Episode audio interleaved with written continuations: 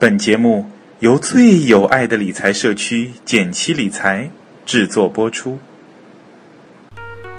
减七八眼和你务实六新闻，一个和我们息息相关的热点，一段七嘴八舌的欢乐点评。我们接着地气八卦财经。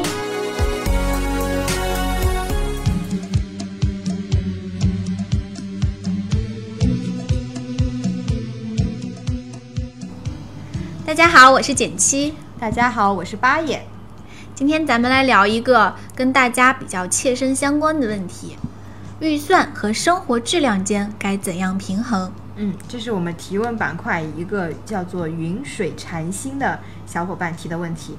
哎，他的头像是个小宝宝，我估计呢是一个嗯新手妈妈，对所以也开始关注理财，关注这个生活规划起来。是的，开始关心柴米油油盐酱醋茶了。嗯他是这样说的：“他说，转眼间呢，已经学习理财半年多了，在这个半年里有各种学习和纠结。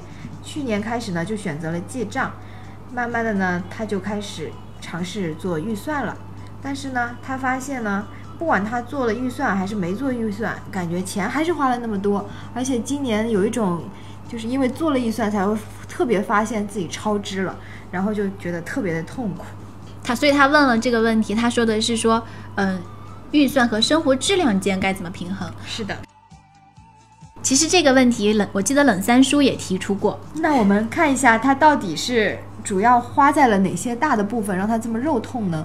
那我们先来介绍一下这个小伙伴的情况吧。他就是一个普通的双职工家庭，两个人月收入总共四千元左右，整体消费呢也不是很高。他伙食是跟公婆一起吃的，所以其实没有伙食费这个大的开支。对，但是呢，他今年有一个很大的开支，就是因为他搬新房了，买家具就花了一万多块钱。还有他说加上今年看了一下病，总共花了近六万块钱。他说想想就肉疼。哎，其实如果嗯看病的话，如果他能够有保险，其实应该有一部分是可以弥补掉的。对，嗯，题外话，不管怎么样，有一份保险还是挺重要的。对，然后我觉得很有意思，他聊到她得到的结论说家和万事兴，但是原因是因为她跟老公吵架，然后摔了几个手机，然后花了七千块钱的手机钱，这个真的是意外支出啊！哎，完全意外支出。如果说家庭，它相当于是家庭收入的两倍了。嗯，两个月的工资。嗯，这个好像是嗯做预算没办法考虑到的，因为这是完全是预算外支出。对，他说呢，他觉得今年的花费实在是太多了。截止七月中旬，我们已经在日常生活方面花费了三万多块钱了。我们算算看，是挺多的哦，因为他还有那个前面说的房子的那个六六万块钱，加起来将近十万了。可是他们的月收入好像跟这个支出不是很大。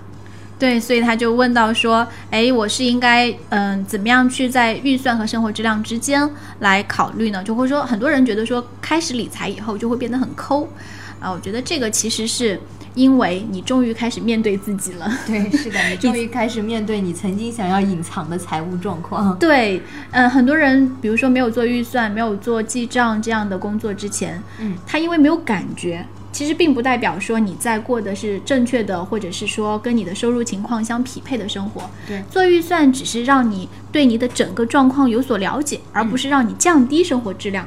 是，除非你记账和做预算之后，发现自己的消费水平跟自己的收入水平不匹配。比如说，我们看到小伙伴 Dream l i s e r 说，理财嘛就是量入为出。哎，我觉得这四个字其实是精髓所在。是的，所以，要么呢增加收入，要么降低欲望。如果说你收入不高，但消费不低，就要多注意了。嗯。然后我们来看看冷三叔的回答，就刚才说他曾经遇到过这样的对对对问题，那他现在怎么解决了呢？他说，对于预算和实际支出，和老婆一起做过三个月的预算，但呢，这都是预算，实际支出还是那么多，每个月都不会减少。不过我改变了一个习惯，那就是先存款的习惯。所以，三叔作为一个嗯有经验的人，嗯，他给这个小伙伴的建议就是说，第一，先看看你现在比之前的预算和支出是否有改善，如果有的话要保持，就是说你还是要继续做预算，然后因为做预算是不是有降低支出。第二呢，是要淡定的理财，就是不要急功近利，不要一下子就想着，哎，我把财理得特别好，我整个财务状况只要我有了意识，马上就要看到成果。对对对其实这也是一种不好的心态。是的，他说，对于支出和预算的不平衡，其实是刚开始肯定都会遇到的一个问题，不可能一蹴而就。我就没有那么焦虑啦，慢慢来改善就好了。只要这次比上次预算做得好一些就可以了，不必强求。我觉得这个真的好淡定对，这个心态很好的。然后还有小伙伴十号风景也有提到，嗯、他给了一个非常全面也很专业的一个说法。那首先他说预算有两个功能，第一叫做规划储蓄，第二叫做合理消费。那首先我们来说说规划储蓄，比如说一个好的预算应该是以家庭一段时间，比如说一年啊，他的这个收入支出为基础的，要从长计议。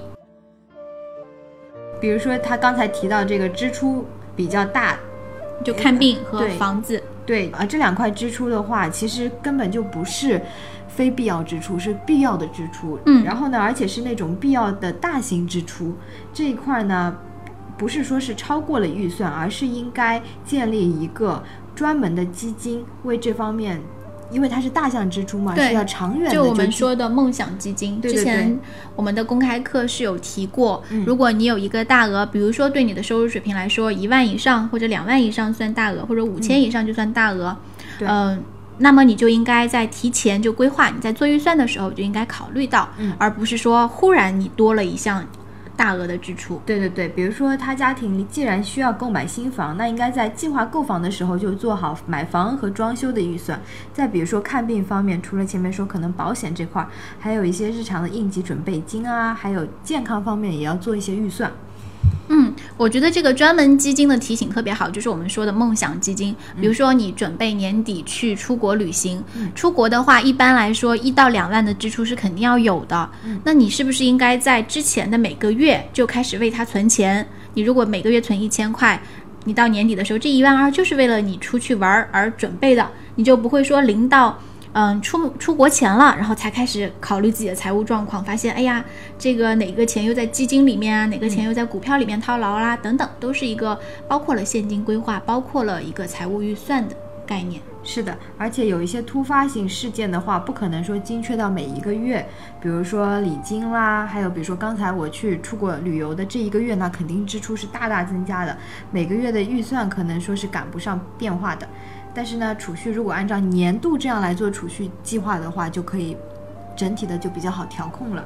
嗯，对，就是站在年度的这个角度来考虑。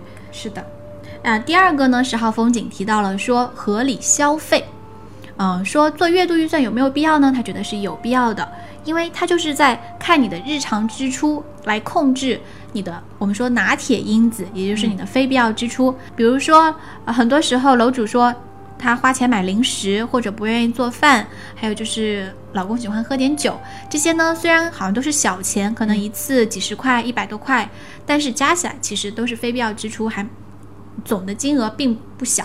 对。他就可以针对这一块儿的非必要支出的消费做一个月度预算，比如说我这个月就规定自己用五百块来出去改善一下伙食啦，或者老公出去喝个小酒啦，这样子。哎，其实我觉得这个方法对于淘宝剁手党也是很有，因为就像戒烟一样，戒淘宝也需要一个过程。是的很多人就是刚刚开始戒淘宝的时候会抓心挠肺，嗯觉得哎呀不上不上淘宝好不舒服呀，哎呀我关我收藏的店铺是不是又上新啦？对我突然想到一个很好玩的事情，嗯就是我以前有一个朋友，他就说他没事的时候逛淘宝呢，就会把一些好看的东西放在收藏夹里，然后他哪天心情不好，就随便点开一个就买一个，来缓解一下郁闷的心情。啊，我听过一个更加。我不知道是段子还是什么，就是不是网上会有很多那种段子，说什么遇到什么什么样的男人你都嫁了吗？嗯，然后有一个我觉得很莫名其妙，说他老呃男朋友为了给女朋友惊喜，嗯然后就把他收藏家里所有东西都买了。然后我看了以后，我就跟我先生说。呃，你千万不要做这件事情。我很多时候都是随便收藏的，我没有真的很想买，因为我是这样，我如果真的想买，我可能就买了，是犹豫的东西才会才会放在收藏家里。是然后其实很多东西可能过了一段时间，如果我还没有买，说明我其实已经不喜欢它，但我可能没有去清空。对这个兴哦兴头就已经消散了。对对对，所以如果有人把我的就是把我收藏家里的东西都给我买来的话，我并不会很高兴。好吧，那我觉得就是用这个十号风景的一句话来结束我们今天的节目吧。嗯该花的钱呢就要花，先想想要享受呢就要量力而行，要么多赚钱，要么节约，找到自己合适的方法才是最好的，循序渐进吧。对的，那大家理财千万不要急哦，反正我们就是首先有一个概念，然后让这个概念一点一点的渗入你的生活，嗯不要一一蹴而就。嗯，这样子的话自己压力也会太大。对，其实我觉得心情好挺重要的。想想要是压力大，额头上长个痘痘什么的，你还得花钱治痘痘。好啦，好啦，我们今天节目到此结束，拜拜。拜拜。